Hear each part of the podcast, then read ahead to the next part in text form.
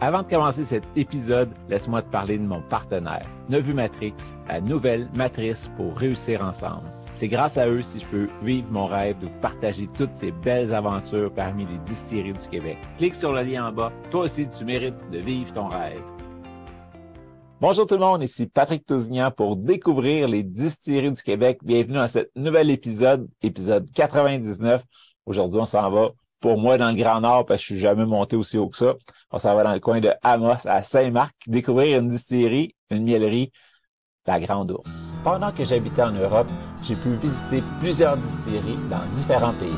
J'ai goûté de merveilleux produits issus de savoir-faire ancestral. À mon retour au pays en 2006, on comptait sur les doigts d'une main les distilleries québécoises. Heureusement, les lois ont changé et maintenant, des dizaines de passionnés peuvent inventer les alcools du terroir. Je suis Patrick Tousignan et je vous invite avec moi à découvrir les distilleries du Québec. Donc aujourd'hui, je suis avec David Ouellette de la distillerie La Grande Ourse. Ça va bien, David? Oui, super. Salut, Patrick. Ben là, je connaissais pas du tout tes produits, je connaissais pas ta distillerie du tout. C'est pas un, un, coin que je passe souvent. Fait que j'ai hâte d'en apprendre plus, puis je suis sûr qu'il y a plein de monde comme moi qui ont hâte de découvrir qu'est-ce que vous faites dans votre bout. Fait que avant de commencer côté distillerie, t'es qui toi, puis pourquoi tu as décidé de partir une distillerie? OK, ben ça, ça, là, on part de loin. On part de loin parce que euh, souvent, les, les gens qui parlent des distilleries, on dirait qu'il y, y, a quelque chose qui va être un peu commun, c'est que c'est du monde qui parle de l'amour des spiritueux en premier. Euh, moi, je suis pas parti de l'amour des spiritueux. L'amour des spiritueux est venu par après. Moi, je suis parti de l'amour des abeilles. Tu sais, moi, mon trip, c'est les abeilles. Ça fait, j'ai parti en 2006, fait que ça fait 17 ans.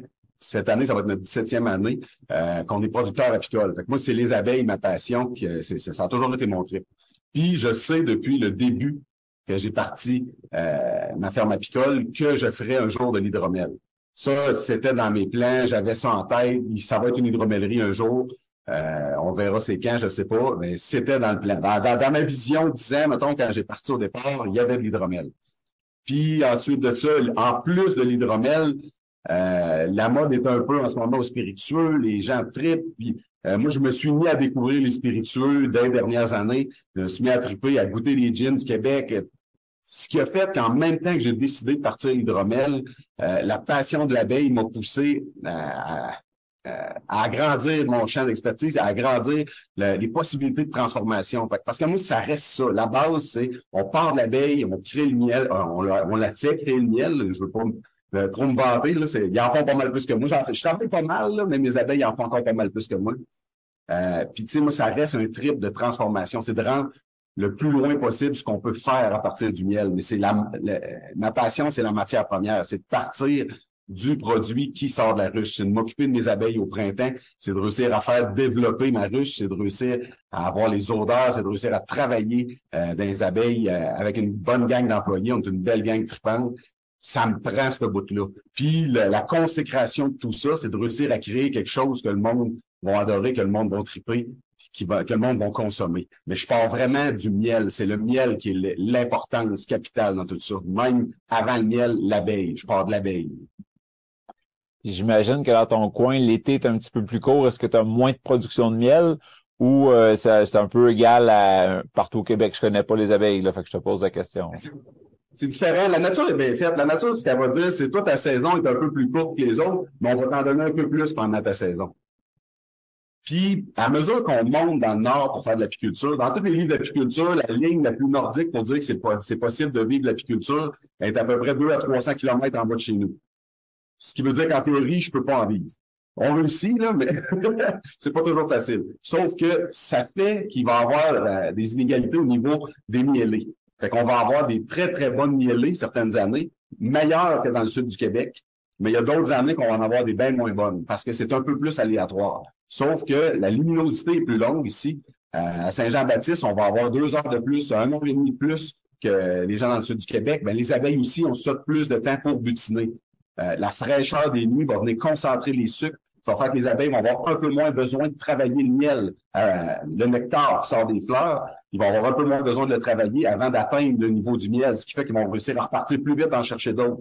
Il va y avoir plus de ressources la ruche qui vont être attribuées à aller chercher le nectar au lieu d'être en train de le travailler. Ce qui fait qu'au final, on n'a pas des moins bonnes. Je la plupart des années, on a des meilleures moyennes que ceux du Québec. Mais il y a d'autres saisons que c'est vraiment moins bon. Euh, on est très, très, très... Euh, ben, tu sais, tous les agriculteurs sont au dépend de l'agriculture, sont au dépend de la nature, mais je te dirais que plus qu'on va dans le nord, c'est pareil dans le grain, c'est pareil euh, dans, la majorité des productions agricoles, c'est un peu plus difficile parce que c'est un peu plus aléatoire les récoltes. Et puis j'imagine que c'est le miel doit être différent aussi, les arômes, contrairement ici, euh, que c'est beaucoup de trèfle, quelque chose comme ça. C'est quoi qui prédomine dans ton coin ou c'est quoi qui fait la particularité de ton miel? Ben, nous, on va, il y a moins de diversité, évidemment.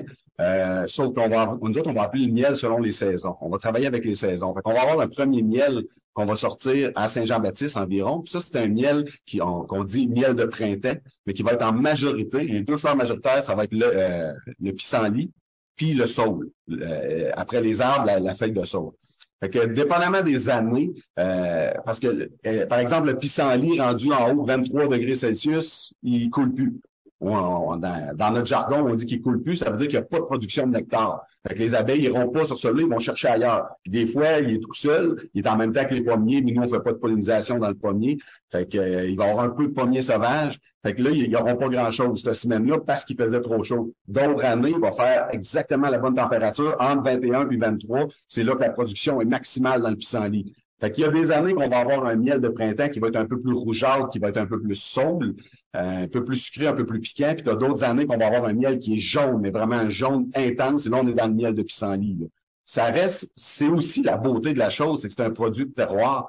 C'est que d'une récolte à l'autre, d'une année à l'autre, d'un territoire à l'autre. Moi, j'ai parlé, parlé, avec des vieux apiculteurs qui disaient euh, euh, j'ai déménagé euh, ma miellerie de 300 km, j'ai failli faire faillite parce que je savais plus comment travailler. Ça devenait un autre métier. 300 km plus loin, c'est plus les mêmes dates, c'est plus les mêmes miellés, c'est plus la même façon de travailler. C'est faut apprendre à vivre avec le territoire. Quand on commence en apiculture, première chose qu'on fait, on appelle les apiculteurs du coin. Dans mon coin, il y en a pas beaucoup, vraiment pas beaucoup.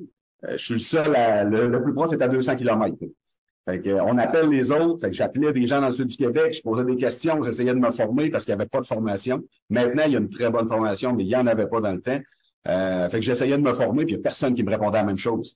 Euh, je trouvais ça frustrant au début parce que je, je, je pose la même question à trois apiculteurs, j'ai trois réponses complètement différentes. Puis maintenant, j'ai des petits nouveaux qui m'appellent, puis quand je leur réponds, je le sais qu'ils ont eu une réponse contraire la veille par quelqu'un d'autre. J'ai fini par comprendre que ça se peut qu'il y ait d'autres raisons en plus, des apiculteurs-là. là on, est comme ailleurs. C'est normal. Mais c'est la beauté de la chose. C'est ce qui fait qu'on se tame pas du métier. C'est ce qui fait qu'il y a toujours une magie, il y a toujours de quoi de nouveau à apprendre, il y a toujours de quoi de nouveau à découvrir. Euh, même un apiculteur, ça fait 30 ans qu'il fait ça. Des fois, il change ses techniques complètement. Il dit, ah, on va essayer de travailler autrement, ça marche pas comme ça. Finalement, ça serait mieux ça. Tu sais, il n'y a pas une façon fixe, euh, précise. C'est pas une recette. L'apiculture, c'est pas une recette. On travaille avec le vivant. Il faut apprendre à connaître le vivant, à connaître nos abeilles. C'est le fun d'écouter parler. On sent la passion qui, qui, se dégage. On sait que tu as fait essai-erreur, puis tu as essayé de développer quelque chose qui n'existait pas dans ton coin. Puis euh, je pense que tu as un beau succès. Euh, il s'est passé combien de temps entre ta première ruche puis ta première hydromel? Euh, moi, j'ai commencé, peut-être j'ai un peu de, de, de Mes études, c'est en automatisation. Fait que moi, j'ai étudié en électronique industrielle. J'ai fait ça pendant plusieurs années. Euh, je travaillais pour des entreprises, on programmait des moulins surtout à l'étranger. Fait que j'ai fait en France, en Finlande. Je me suis promené un peu partout sur la planète à programmer des machines. Puis la vie de start-up me convenait plus. Jamais, j'adorais euh, le voyage, mais une fois que j'ai eu mes enfants, une fois que j'ai eu mon premier petit gars, euh, j'ai dit la vie de start-up à l'étranger, de partir deux mois pour un contrat, puis revenir, puis pas avoir vu mon gars apprendre à marcher. Il y en a que ça ne dérange pas. Moi, j'étais pas capable. Fait que là, je me suis cherché autre chose. Euh, puis je trouvais pas trop dans mon coin. Je voulais rester dans mes euh, enraciné dans mon territoire avec mon monde, avec ma famille et tout. Fait qu'à m'amener d'un soir, un party, j'ai rencontré un gars qui s'est même parlé de ses abeilles. Lui, il avait une trentaine de ruches, il était en train d'essayer de décoller sa business. Moi, aucun background agricole. Ben, comme tout le monde, euh, je veux dire, il y a trois générations, oui, là, mais aucun background agricole proche. Euh, pas de notion en agriculture, en agriculture, rien. Mais là, je me suis mis à triper ses abeilles. Toute la soirée, il m'en a parlé. Euh, le lendemain, je suis allé passer la journée chez eux. J'ai passé la journée avec lui à travailler dans les abeilles. J'ai vraiment adoré ça. La semaine d'après, j'ai acheté quatre ruches. Fait que là, c'était un hobby. Mais j'étais encore euh, en questionnement, qu'est-ce que je vais faire de ma vie? Je suis en réorientation de carrière, j'avais aucune idée de ce que j'allais faire, mais j'avais le hobby des abeilles. À la fin de cette saison-là, j'ai tellement trippé dans les abeilles que j'ai décidé c'est de ça que je veux vivre. Puis là, on est en 2006, fait que j'ai pris la décision, euh, je veux gagner ma vie de ça. Fait que là, tu s'en vas rencontrer la financière agricole ou la banque pour leur dire, je veux vivre de la production apicole. OK, as-tu un voisin qui réussit à vivre de ça? Tu connais-tu quelqu'un? Tu penses-tu que ça a des chances de marcher? Fait que personne ne me croyait. J'étais comme un, un, un, un qui essaye de, de, de pelleter des nuages puis qui pense qu'il va gagner sa vie à faire ça. Fait que ça a pris ben du love money. Fait emprunté de l'argent aux beaux-parents, aux parents, j'ai vendu ma vieille Westphalia, euh, j'ai sorti toutes mes rêves, j'ai dit, OK, all in, on fonce, puis on, décolle là-dedans. Ça a été lent, ça a été euh, beaucoup d'apprentissage, parce que comme je disais tantôt, il n'y avait pas de formation en apiculture. Il y en avait une à Alma qui était en train de se bâtir, mais à chaque année, les trois premières années que j'ai décollé, Alma essayait de partir sa formation en apiculture, puis à chaque fois, il y avait pas assez d'inscription. Fait qu'il me rappelait pour dire désolé, c'est cancellé, passez d'inscription. Fait que j'ai fini par l'apprendre sur le tas. Mais moi, j'étais assez autodidacte, ce qui fait que ça m'allait quand même. Mais il y a beaucoup d'erreurs que j'ai faites que j'aurais pas faites si j'avais eu une formation, une bonne formation de base. C'est un peu pour ça maintenant, j'en donne des formations en apiculture. Euh, c'est juste des formations d'initiation, mais les gens viennent passer une journée complète. Quand je leur vends des nucléis, quand je leur vends des ruches, ils viennent passer la journée avec moi avant une journée complète à se faire bourrer le crâne de bien, bien, bien de la théorie, puis un peu de pratique, puis après ça, ils repartent avec les abeilles. Fait que pour répondre à ta question, je me suis perdu un peu, excuse-moi. euh, quand j'ai commencé en 2006, puis que j'ai mis le plan d'affaires, puis que j'ai pensé ma vision de quoi ça avait l'air, comme je disais tantôt, je m'imaginais dix ans plus tard avec une hydromellerie. Je savais que je ferais de l'hydromel, je voulais un site qui était rempli de monde, euh, ça aussi, ça faisait peur aux, euh, aux financiers parce que euh, vous autres, dans le sud du Québec ou Québec partout, c'est facile parce qu'il y en a de ça. c'est des broussailliers, ça fait longtemps, il y a de ça partout. Ici, en Abitibi, c'est assez récent. Nous autres, je dirais, on n'est pas les premiers, mais proches d'avoir une boutique à la ferme sur une artère passante. Euh, il passe quand même 3000 véhicules par jour en avant de chez nous. fait que là, de réussir à bâtir un projet agro-touristique où le monde va venir faire des visites à la ferme, vont venir à une boutique, euh, puis ils vont remplir la place. Puis moi, c'est ça, mon trip, c'est pas de vendre mes produits à la grandeur de la province. Euh, on, a quand même un bon chiffre d'affaires. On est rendu à peu près un million de chiffre d'affaires, mais ce chiffre d'affaires-là, il se fait juste en Abitibi. Puis j'espère continuer. On a encore beaucoup de projets de développement. On va encore acheter plein de choses. Puis mon rêve, c'est de pas avoir besoin de sortir de l'Abitibi. C'est pas que je vous aime pas tout le monde en dehors. c'est juste que euh, moi, ce que j'aime, c'est que le monde vienne me voir, vienne me rencontrer, vienne acheter sur place. Puis des, entreprises comme ça, c'est ce qui crée des différenciations de région. C'est ce qui fait que quand on voyage, puis qu'on va quelque part, euh, on n'a pas, on retourne pas manger McDonald's parce que c'est la même chose dans toutes les régions qu'on est habitué à quelque chose. On va découvrir les attraits de la place, on va découvrir les produits de la place. moi, je trouve qu'il y en a pas assez de ça.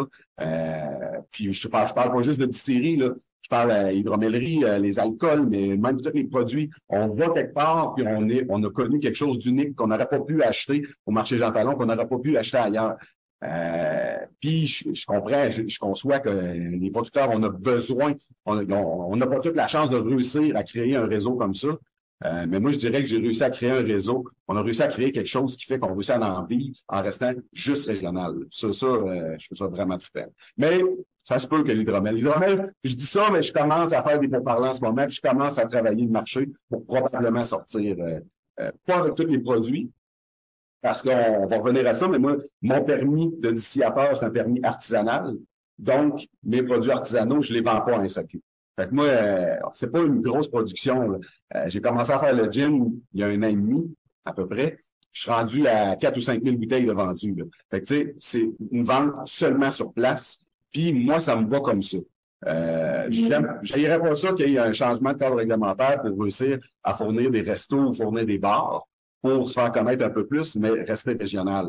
Mais j'ai pas l'intention euh, de rentrer dans les SAQ euh, étant donné les marges, étant donné ce que, ce que ça implique de travailler avec le réseau des SAQ, c'est d'être obligé d'avoir des volumes beaucoup plus grands. Tandis que en travaillant de façon artisanale, euh, moi, je suis obligé d'utiliser le miel de mes ruches, je suis obligé de travailler avec mes abeilles toute l'année pour réussir à produire ma matière première, qui, elle, va être fermentée, qu'ensuite de ça, elle va être distillée avec une deuxième distillation pour le gin, puis il y, a, plusieurs procédés différents pour les autres produits, mais ce qui est commun de tous les producteurs artisanaux, les permis artisanaux, c'est important de le dire. La plupart des gens commencent à le savoir, mais c'est important de le dire, c'est que on part de notre matière première. Ça, c'est complètement autre chose. C'est complètement autre chose. Au lieu d'acheter un alcool déjà fait, on vient retravailler. Il y a quand même un savoir-faire, je ne pas qu'il n'y a pas de savoir-faire, mais le fait de partir de zéro, de partir de la base, d'avoir à passer des semaines, des mois de temps à travailler avec mes abeilles avant de réussir à créer ma matière première, puis ensuite de ça la fermenter, puis ensuite de ça la distiller.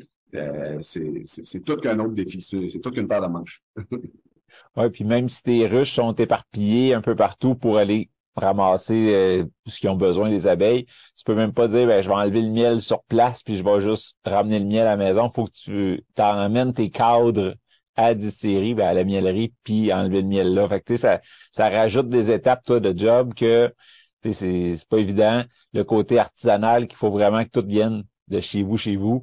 Chapeau. C'est une belle passion parce que c'est là que tu vas vraiment mettre ton terroir puis ton savoir-faire à l'œuvre pour donner un produit final. C'est sûr que pour un consommateur comme moi qui est loin, c'est plate un peu de dire Ah, il y a un super beau produit dans le coin d'Amos, puis je pourrais peut-être jamais goûter sauf en y allant. Mais en même temps, je comprends très bien le fait que tu dis on va créer un attrait, on va créer un engouement autour de nos, nos produits, puis le monde n'aura pas le choix de venir dans le coin pour découvrir nous autres, puis en même temps, mais ils vont découvrir le reste de ma région. C'est le fun aussi de voir ce côté-là. Là. Ben, faut venir. Faut juste venir, Patrick, on t'attend. toutes les régions du Québec sont le fun à visiter. Faut, faut faire le tour, faut se promener, faut aller connaître les places. Faut... Puis, tu sais, euh, on se mentira pas, le marché des spiritueux est de plus en plus saturé. Ce qui fait que chaque SAQ au Québec commence à travailler beaucoup moins avec des produits fidélisés aux, consommateurs, puis à, travailler avec les produits régionalisés. Fait que, veut, veut pas, on en revient quand même à ce que je dis. Il y a beaucoup de séries qui vont avoir de plus en plus de difficultés à sortir leurs produits dans le réseau complet des SAQ, qui vont réussir à les sortir de façon régionale, étant donné qu'il y a une trop grande offre. Fait qu'on va revenir un peu à ça euh, sauf que dans le cas des SAQ, euh, dans le cas de ce réseau-là, dans le cas de ces producteurs industriels-là, ça, ça vient causer des problèmes majeurs de, de rentabilité. Parce que dans le cas d'un distillateur artisanal, moi, je n'ai pas la contrainte de verser. Euh, quand je vais directement à la ferme chez nous, j'ai pas besoin de verser la cote part, la, plus-value, je me rappelle plus le nom qu'il appelle.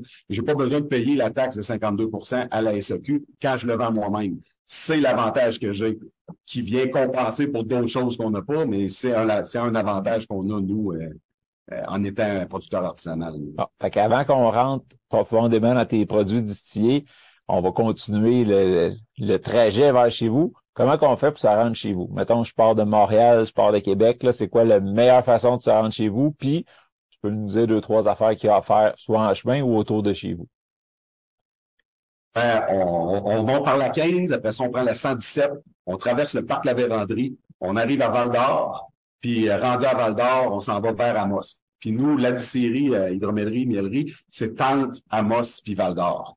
Puis, euh, tu sais, la BTB, c'est le paradis euh, de la nature. Ceux qui aiment le trekking en forêt, la marche, la motoneige, en, quand vous êtes en hiver, ça se rend en motoneige ici. Il y, y, a moyen de faire tout partout. Euh, puis il y a beaucoup d'attraits. L'agro-tourisme n'est pas fort, mais il y a quand même beaucoup de, de tourisme. On a la Cité de l'Art. Si vous voulez connaître le monde des mines, il y a moyen de descendre sous terre, faire une visite, on descend sous terre. Euh, sinon, il y a le refuge Pajot, qui est un attrait majeur dans le coin ici, qui est une place où ce qui garde euh, les animaux malades qui vont les remettre en liberté. Fait il va y avoir beaucoup de naturalisation, il va y avoir beaucoup, euh, il parle des animaux. Euh, c'est un attrait vraiment trippant. Sinon, on a le labyrinthe des insectes. Il y a plein de choses à faire. Euh, il y a plein de choses à faire dans le coin. Euh, puis, il y a évidemment la miellerie. Puis à la miellerie, tu sais, je vous ai parlé, je faisais les produits, j'ai la boutique, mais on fait aussi ce qu'on appelle un safari apicole. Fait que le safari apicole, c'est que moi, quand j'ai commencé, dès mes débuts, j'ai commencé à faire un peu des visites. J'avais des groupes scolaires qui venaient, j'avais peut-être un 1000, 1500 personnes par année euh, qui venaient visiter. Je leur faisais une visite spéciale. J'avais fait, un, comme beaucoup d'apiculteurs font, j'avais fait un trou au bout de ma grange j'avais mis un moustiquaire, puis l'autre côté de ça, moi, j'ouvrais des ruches. Je lui parlais des abeilles pendant une heure, une heure et demie de temps. Euh, je montrais ça aux enfants, puis eux autres, il y avait un estrade dans la grange de l'autre côté, puis ils, regardaient ça. C'était très, très authentique. les fesses sur le bois, puis ah ouais. Euh, puis là, quand on a, nous autres, euh, j'ai eu une grosse phase de développement de l'entreprise en 2013. En 2013, on est venu, On a changé la miellerie de place. Je, suis devenu sur la 111, euh, sur l'artère passante sur laquelle je suis. Au départ, c'était juste pour rajouter une boutique. Euh, je voulais commencer à faire de la vente directe. Euh, où est-ce qu'on était avant? J'étais trop loin. En Abitibi, une pancarte avec deux kilomètres par là pour une boutique, les gens ne tournent pas. Euh, partout ailleurs, oui, mais en Abitibi, pas encore. je savais que si je voulais que ça marche ma boutique, il fallait que je sois directement sur l'artère passante. Au départ, je voulais acheter juste un terrain, construire une boutique. Puis ce qui a fini par arriver, c'est que la personne du terrain que je convoyais, euh, que je convoitais, la personne qui était propriétaire de ce terrain-là, m'a dit Moi, je vends la terre au complet pour rien. Puis nous, c'est plus abordable une terre ici que par en bas. Ce qui fait que j'avais les moyens d'acheter la terre au complet. J'ai acheté la terre juste pour bâtir une boutique. Puis ensuite de ça, je regardais, puis c'était comme vraiment un beau spot. Puis j'ai dit non, c'est finalement, c'est pas juste une boutique qui vient ici, c'est l'entreprise au complet. Il faut que la boutique, faut que ça soit le cœur de l'entreprise, mais il faut que ça soit sur le site. Il faut pas que ça soit ailleurs. Sinon, ça devient comme un point de vente. C'est pas un point de vente, c'est le cœur de l'entreprise où ce que les gens viennent nous rencontrer, viennent acheter nos produits. Là. Fait que ça, c'était en 2013 qu'on a fait cette grosse phase de développement-là. On est venu bâtir ça ici. Euh, puis là, ça a tout changé. Là, on, s'est mis à faire le safari apicole. Le safari apicole, au lieu que les gens regardent les ruches du bâtiment, ce que je fais, c'est que j'ai bâti une grosse charrette safari qui rentre à peu près 30 personnes. Là-dedans, il y a une estrade, puis c'est fermé par des moustiquaires. Puis c'est tiré par un tracteur. Fait que deux fois, trois fois par jour, ça dépend. On part avec la charrette, on remplit ça de gens, puis on s'en va, on fait un trajet d'à peu près peut-être un 300 ou 400 mètres, puis on se rend en plein cœur d'un rucher. Rendu au rucher, là, j'arrête la charrette, moi, je débarque du tracteur, puis là, j'ouvre les ruches. Je leur montre des abeilles. Je me mets des abeilles ses mains euh, d'en face. On n'est pas habillé, le monde tripe, puis quand, quand ça va bien. Là, deux fois, on se fait piquer. Ça aussi, le monde aime ça. Le monde adore ça quand on se fait piquer. puis ceux qui avaient un peu plus de guts, à peu près 100-150 pieds avant d'arriver au rucher, je les débarque, puis eux autres, ils ont loué un habit. Fait qu'ils ont la vie, eux autres, ils viennent des ruches, puis au lieu d'être dans la charrette protégée, ils sont juste à côté des ruches. Les autres, ils ont signé un disclaimer que ça se peut qu'ils se fassent piquer.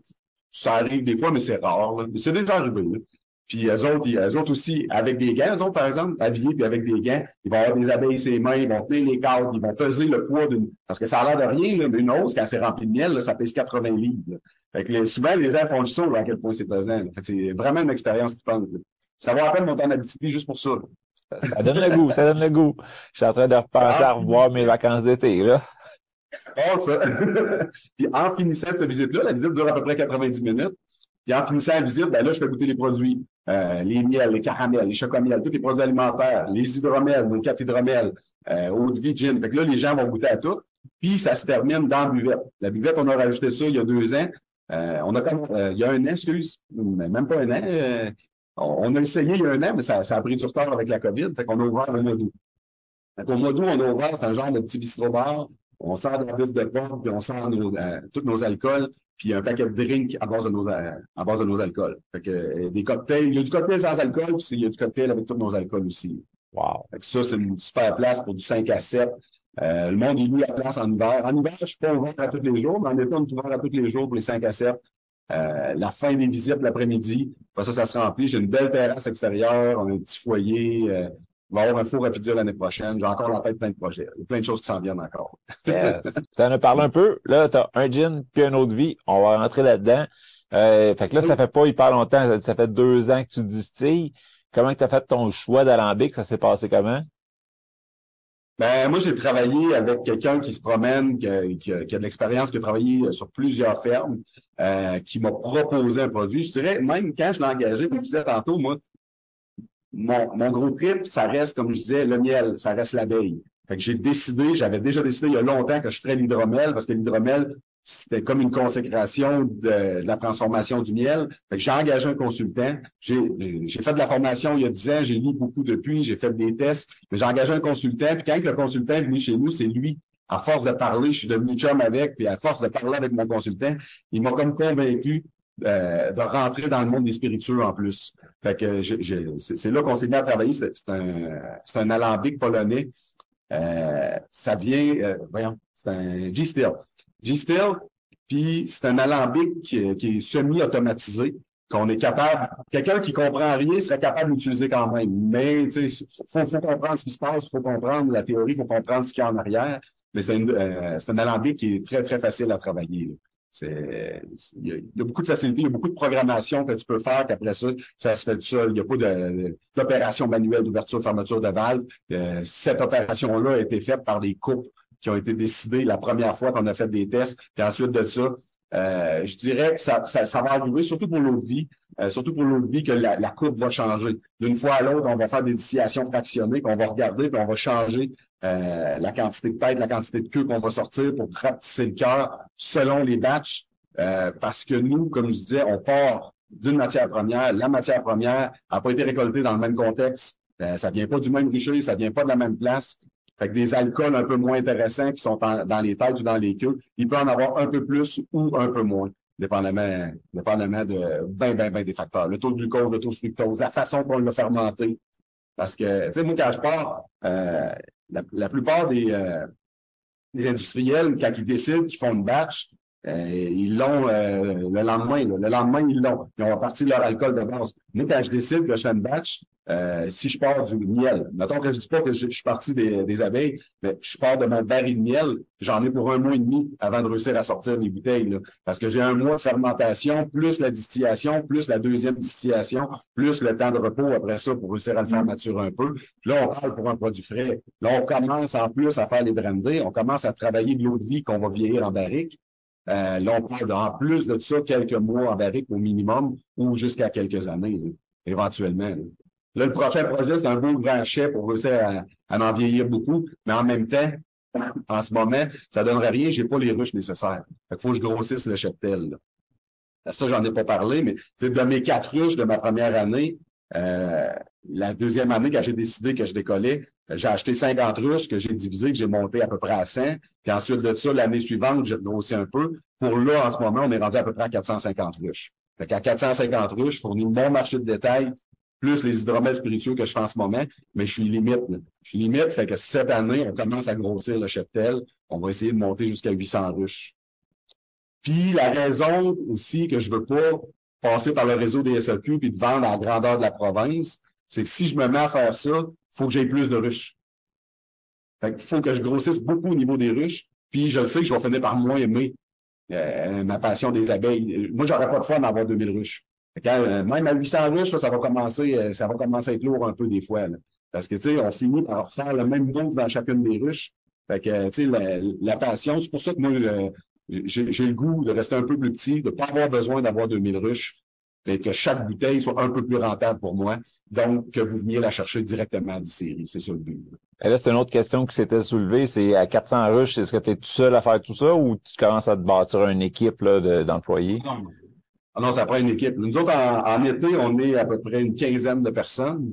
Euh, avec la buvette, évidemment, la buvette, la boutique, toute la transformation, puis les ruches. Euh, puis en été, comme en hiver, comme en ce moment, là, on est sept en ce moment. Fait qu'on est sept à travailler temps plein à travailler sur ce qui se fait déjà en ce moment. Puis je dirais qu'en permanence, il y a quasiment un moitié d'équipe qui travaille sur ce qui s'en vient aussi. les, les, projets de recherche et développement, on, a de la construction. Euh, je dirais, si on n'avait pas à tout bâtir, parce qu'on moi, je suis quelqu'un de vraiment très, très polyvalent. C'est un défaut et une qualité. C'est une qualité parce que je suis capable de tout faire, mais c'est un défaut parce que ça fait que je décide que j'ai le goût de tout faire. Après ça, parce que je fais tout, tu sais, la, la miellerie, le bâtiment qu'on a fait ici, c'est une belle grosse grange euh, patrimoniale, c'est vraiment cute. Puis on l'a bâti de nos mains, on l'a tout fait nous autres mêmes. Là, on est rendu à 8000 heures de nuit après ça. Fait nous autres mêmes. Fait que si tu 8000 heures-là, probablement que si je m'étais lancé directement dans le domaine des alcools, ben là, au lieu d'avoir juste un gin puis une autre vie, ben, j'aurais déjà des brandés, j'aurais déjà d'autres choses. Mais une progression lente, ça me dérange pas. Ça me dérange pas euh, parce que ça fait partie de mon trip. Euh, comment je dirais ça? Je fais pas. Tout le monde fait ça pour gagner sa vie, tout le monde fait ça un peu pour l'argent. Mais moi, quand j'ai un produit qui marche et que je réussis à avoir une partie de mon entreprise qui est rentable, ma plus grosse récompense, c'est que je vais avoir assez d'argent pour partir d'autres choses, pour décoller d'autres choses. C'est moi, mon but, c'est de créer. Euh, je carbure, je carbure à ça je carbure à l'accomplissement d'avoir créé quelque chose. Quand le monde sort d'ici, ils me tapent dans le dos et ils disent Waouh, on est chanceux d'avoir ça en Abitibi, merci. Puis, moi, c'est à ça je carbure. Et il faut quand même que je fasse l'épicerie et que j'envoie mes enfants aux études, là, mais, mais c'est loin d'être ça qui me motive. Fait que le gars qui faisait de l'automatisation, il s'ajoute un alambic polonais à peu près automatisé.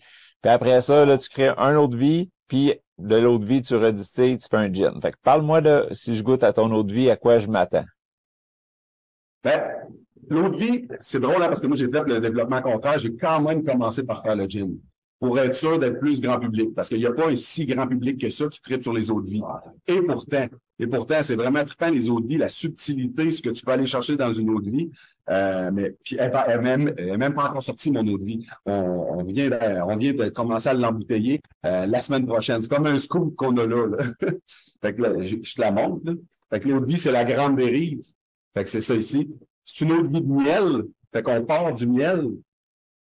Puis euh, je, vais faire une première fermentation de mon miel. On va, on va se créer une hydromel aux alentours de 13-14% On travaille quand même assez haut. Puis de cette hydromel-là à 13-14% on va faire une première distillation. Souvent, les gens qui vont une de vie vont faire juste une distillation, peut taille des queues. Parce que nous, on va faire quand même un stripping. On va faire une première distillation qu'on va garder tout. Évidemment, on va enlever le méthanol, mais dans le miel, il y a zéro méthanol, il n'y en a pratiquement pas. On pourrait tout garder, mais on l'enlève quand même par principe. Ensuite de ça, on va faire une deuxième distillation. C'est à la deuxième distillation qu'on va faire nos coupes. C'est là, pour notre eau de vie, qu'on va rapetisser le cœur jusqu'à se débarrasser des alcools qui sont moins intéressants. Euh, la plupart de, ta, clientèle, du monde qui écoute ça, connaissent un peu, mais pour ceux qui connaissent pas, c'est quand on va faire une distillation, les premiers alcools qui sortent, on va bouillir très, très, très lentement. Les premiers alcools qui sortent, ça va être des alcools qui vont être moins intéressants, qui vont être moins bons au goût, mais qui vont se mélanger dans un produit comme dans un gin. On va garder beaucoup plus, on va enlever très peu de tête, très peu de queue, parce que de toute façon, il y a une aromatisation, puis il va y avoir le genévrier, il va y avoir beaucoup de choses qui vont venir prendre le dessus puis que l'infime fraction d'alcool un peu moins intéressant va être noyée là-dedans, ça paraîtra pas. Tandis que dans une eau de vie, on est vraiment dans le produit pur. Là, il faut garder juste le cœur. Contrairement, l'eau de vie devrait être plus cher que le gin, mais elle coûte moins cher. ça peut coûter plus cher, étant donné qu'il est plus dur à faire, qu'on garde, on se débarrasse de plus de produits, mais dans les spiritueux, il y a un petit peu ça que j'ai déplore. Il y a beaucoup de mode, il y a beaucoup de, de, on n'est pas, on n'est pas autant dans la pureté de l'acte, je trouve. Mais c'est pas grave, c'est pas si important. Euh, tant que les gens trippent. Ça reste le bonheur, ça reste le bonheur de quand ça dans la bouche, euh, de réussir à avoir du fun avec des amis, de réussir à triper sur un produit, puis à, reconnaître. Parce que, tu sais, moi, je, et dans mon gin, et, dans mon eau de vie, je rajoute pas de miel post-distillation. Fait que c'est des produits complètement secs. Euh, quand je l'ai développé, j'étais convaincu, quand j'ai commencé à faire mes tests, j'étais convaincu que mes produits seraient des produits sucrés, que je ferais un resucrage après, euh, post-distillation. Puis finalement, la pureté du produit est plus tripante, c'est plus intéressant quand on le fait pas. On n'a pas autant le rappel du goût du miel, mais on l'a. Mais tu sais, un bon vin, ça goûte pas le raisin. Euh, un bon gin de miel, ça goûte pas le miel. une bonne eau de miel, ça goûte pas le miel, mais ça goûte une, une, altération, une transformation, quelque chose qui est parti du miel. Fait que, tu sais, quand les gens vont goûter, euh, le miel donne un alcool qui est quand même assez beurré, qui est assez rond, qui est, vraiment intéressant au niveau de la texture. Puis, euh, on, a un rappel du miel, mais il faut quasiment se convaincre. OK, ouais, ça doit être ça le miel, on ne sait pas trop. Mais après ça, on va goûter un autre alcool de miel, puis on va le reconnaître. L'alcool de miel de quelqu'un d'autre, il, y a des similarités, puis il y a des bonnes différences aussi. Comme dans le vin, comme dans n'importe quoi. Pourquoi? Parce que c'est le terroir. C'est là que c'est trippant. Puis c'est là que, moi, j'essaie toujours de convaincre le monde, aller vers les produits des artisans. Quand on va vers le produit d'un artisan, on est rendu plusieurs à distiller des, alcools de miel. Mais quand on, quand on prend plusieurs alcools de miel un côté de l'autre, il y a des choses, il y a des similitudes, puis il y a des différences. Puis la beauté de ça, c'est justement qu'on est parti, même une autre vie, une autre vie faite ici, puis une autre vie faite, euh, une autre vie non aromatisée, je parle, parce que moi, mon autre vie, c'est une autre vie pure non aromatisée pour l'instant. On verra si on en fait d'autres. Mais là, on voit qu'il y a des différences. C'est là qu'on est dans le terroir. C'est là qu'on est capable de dire, il y a une différence sur le territoire ici. À Kinzefar, ça goûte ça une autre vie. Euh, en Abitibi, ça goûte ça une autre vie. C'est ça qui est trippant. Là. Les deux sont partis du miel, pourtant. Les deux sont partis du miel, mais ça, c'est du miel. Euh, il y a de la sclépiade au travers. Nous autres, ça va être dans le trèfle, ça va être dans l'épidome. Ça crée des miels différents, les techniques de fermentation, les techniques de distillation, ce qui fait qu'on n'a pas un produit uniformisé. C'est la beauté de la chose. C'est ça qui est trippant. Tu as fait référence à Kings et Falls, à Mielery King, des tripeux aussi.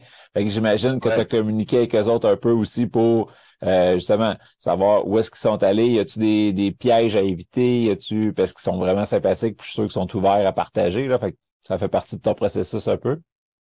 Ah oui, moi, je suis sur l'association des producteurs d'alcool hydromel avec, avec cette gang-là. C'est une belle gang, c'est trippant, c'est le fun, c'est beau ce qu'ils ont fait, c'est beau ce que leur développement d'entreprise, c'est trippant. On est plusieurs, là, parce qu'il y a eux autres, il y a Mielerie Charlevoix aussi. Euh, dans les spiritueux, euh, voyons. Est-ce que Mac, le, à Mirabel est, là-dedans? Oui, oui, à Mirabel, ils en font aussi. Euh, eux, j'ai moins eu de contact. Ils sont pas dans l'association, fait que je les, je les vois moins. Hein. Euh, puis une autre gang que je me rappelle plus son nom, puis je suis déçu pour me rappeler. Ali, Ali Goubou. Euh, voyons, euh, Miel Nature. Miel Nature, ils en font aussi. Fait que, il, y, il, y, en a plusieurs. On est rendu 5, 6, 7 peut-être. On, est rendu plusieurs à, faire ça, c'est ça. C'est la beauté de la chose. Là. Puis on crée toutes des choses complètement différentes. C'est ça qui est trippant. Yes. Puis ton gin, euh, j'imagine que tu peux récupérer un peu les têtes des queues de ton eau de vie, puis tu repars aussi avec un autre batch d'alcool que tu, tu vas garder plus. Quel genre de gin que ça donne? T'es-tu allé dans le forestier parce que c'est ça qui t'entoure le plus ou? On est dans un gin forestier boréal, mais pas de sapin. Je trouvais qu'il y en avait déjà en masse au sapin. Euh, fait que oui, dans le genévrier, mais on est dans le mérique baumier. Puis tu sais, moi, euh, quand j'ai commencé, quand j'ai pris la décision, OK, on va faire un gin, puis j'ai essayé de me poser la question, c'est quoi qui est représentatif du territoire? Qu'est-ce qu'il y a ici? Euh, là, je me suis imaginé quand je pars en kayak dans le bord des rivières, ici, il y a beaucoup, beaucoup de ça du Mérique Beaumier. Le Mérique Beaumier, c'est un peu euh, nos mangroves euh, ici en Abitibi. Pas juste en Abitibi, probablement, là, mais moi, je connais mon territoire à moi. Là. Mais quand on part en kayak, là, puis les rivières à monter et à descendre, là, les arbres qui ont ça, qui ont, qui, qui ont racines dans l'eau, c'est le Mérique. Puis quand tu arrives au bon temps de la saison, c'est tellement, tellement odorant. Tu passes là-dedans, là, puis moi, quand j'ai décidé que j'allais faire un gin, puis je me trouvais original, finalement, tout le monde en met dans le gin. Là. je me suis pas par mais ça me dérange pas. C'est un peu ça que je disais tantôt. Euh, je cherche pas nécessairement l'originalité, je cherche l'authenticité, je cherche le, euh, d'être dans le territoire, d'être dans la place. Ce qui fait, je pense, avoir moins besoin de créer de, de buzz ou de, euh, de faire bien, bien, bien des produits. Ou, euh, je pense que je peux me permettre un développement plus lent parce que le monde va se déplacer pour bien, bien des raisons. Ils vont se déplacer pour les spiritueux, pour les hydromels, mais pour euh, la boutique, pour le safari, pour la buvette aussi. Fait que, ça, ça devient un tout qui est, qui est plus ancré, qui est plus enraciné dans le territoire. Je reviens tout le temps avec ça, mais moi, c'est ça. de l'occupation de territoire, je veux que le monde se déplace je veux qu'il recommence à se passer de quoi dans nos campagnes. Que ça soit plus juste une ferme par an, qu'on revienne à ça bouge, il y a du monde partout. Hey, je l'ai dit une couple de fois, là, mais c'est vraiment le fun de parler avec toi. Je te connaissais pas du tout. C'est grâce à quelqu'un qui a partagé ton nom. Euh, demandé, il a dit ah, ça, ça, pourrait être intéressant comme podcast. Puis bon, je t'ai contacté, j'ai réussi à c'était un rendez-vous un matin. Mais c'est une vraie passion qui se dégage, puis j'ai vraiment hâte d'aller te rencontrer. Super. Ben, merci. Mais en attendant de se rendre dans ton coin, j'invite tout le monde à au moins aller liker votre groupe Facebook, euh, ben, votre page Facebook pour être au courant de ce qui s'en vient. Euh, puis parlant de ce qui s'en vient, tu as parlé de peut-être un brandy, mais il faut que tu bâtisses un chai avant. Sur quoi d'autre que ton équipe travaille sur l'avenir? Parce que tu dis qu'il y a tout le temps une moitié de l'équipe qui travaille sur qu'est-ce qui s'en vient bientôt. Qu'est-ce qu'on peut s'attendre par le four à pizza cet été? Ben, je dirais, euh, le gros du développement, c'est dans les hydromels en ce moment. Là, on sort l'eau de vie, euh, puis on commence à faire des tests de liqueur, euh, peut-être de crème aussi. mais ça, c'est, on commence à faire des tests. Je dirais que c'est plus au niveau des hydromels. On va avoir un, on va avoir un hydromel épicé qui va sortir bientôt. tu sais, les hydromels, je n'ai pas parlé beaucoup, je sais que c'est un podcast plus de, de spiritueux, là, mais les hydromels, ça existe de toutes, toutes, toutes les sortes. Puis souvent, les gens vont dire Ah, l'hydromel, moi, j'aime pas bien, bien ça. Là, je me demande, ah comment ça? Euh, c'est quand la dernière fois de ça? Ben, il y a plusieurs années, puis je trouvais ça trop sucré. Je dis, OK, bon, ben, ça, ça veut dire que toi, la première fois que tu as bu un baby dog dans ta vie, tu t'es dit du vin, c'est pas bon. Mais ben non. Fait que, tu sais, si tu n'as pas aimé le baby dog, tu as continué à boire du vin quand même. Ben, l'hydromel, c'est la même chose. Parce que l'hydromel, la matière première est trop sucrée pour les levures. Il faut déjà la diluer. Ça, ce que ça veut dire, c'est que les possibilités sont énormes. On est capable, quand on fait de l'hydromel, de faire un hydromel hyper sec. On peut le faire sucré, on peut le faire à 4% d'alcool, on peut le faire à 20% en le fortifiant. Fait que ça peut partir dans toutes, toutes, toutes les gammes. Fait que la beauté de la chose, c'est ça. C'est tout le développement possible en arrière de ça. Au niveau des hydromels, au niveau des spiritueux aussi. Euh, puis là, je dirais que là, j'ai quelques hydromels. Puis dans les cocktails qu'on fait ici à la buvette, il y a probablement cet été, on fait des tests en ce moment pour réussir à voir euh, les tenues, les temps, puis que ça a l'air de quoi en canette. mais il y a probablement des prêts à boire qui vont sortir cet été. Des cocktails qu'on fait ici à la buvette. Nos, deux meilleurs cocktails que le monde triple le plus, euh, on, va probablement mettre ça en canette pour avoir un prêt à boire. Là, tu parlais de... Sinon, il y a plein d'autres projets. On va s'en garder un peu pour... Euh, en tourisme aussi, parce que moi, je, comme je disais, euh, je, suis multi, euh, multi-département, multi-passion. Puis là, en tourisme, je, je traite vraiment fort de remplir la, place de monde, de réussir à faire ça en Abitibi en plus, parce que avec le site qu'on a développé, si on était proche d'un très grand centre, euh, je pense qu'on vivrait juste de tourisme parce qu'on a vraiment fait de quoi. J'ai l'air de me vanter, je m'excuse, mais je le fais, puis ça m'arrive. mais on a vraiment parti de quoi de vraiment de, de, de euh, puis il y a encore des choses vraiment trippantes. On va, on va probablement embarquer dans l'hébergement alternatif. Il y, y, a, plein de choses qui vont arriver. Euh, parce que là, en ce moment, le monde prend un verre, mais il y a quand même pas mal de routes à faire. Fait qu'ils en prennent juste un. Fait qu'on veut être capable de les faire dormir sur place pour qu'ils en prennent un deuxième puis un troisième. On va travailler ça. ça aussi, c'était dans mon questionnement pour euh, mes vacances de cet été. Y a une place pour dormir pas loin, mais au fil des années, ça va s'amener chez vous direct. Là. Ouais. Sinon, il y en a quand même. Là, je veux dire, il y a des hôtels aux alentours, il y a des petits camps dans le bois. Euh, euh il y en a pour tous les goûts. Il y en a pour tous les goûts, mais il y en manque. L'alternative en Abitibi, il y en manque. Puis ça commence à se développer pas mal. Euh, des petites bulles ou euh, des, des, des, affaires différentes, différenciées, là, ils commencent à en avoir tranquillement. On va embarquer là-dedans autres aussi. À t'écouter, là, je risque d'essayer de convaincre ma femme de passer dans ton coin cet été. Là. Ah, les affaires, les affaires vont triper au safari aussi. Fait que ça, ça risque de s'aligner pour ça. Super. fait que ben je remercie aussi tout le monde qui a écouté le podcast jusque là. Euh, j'espère que vous avez trippé autant que moi parce que moi j'ai vraiment trippé à écouter David. Ben un gros gros merci, c'était vraiment une super rencontre ce matin, David. Belle belle job puis une belle passion que tu dégages, c'est vraiment cool. Merci Patrick.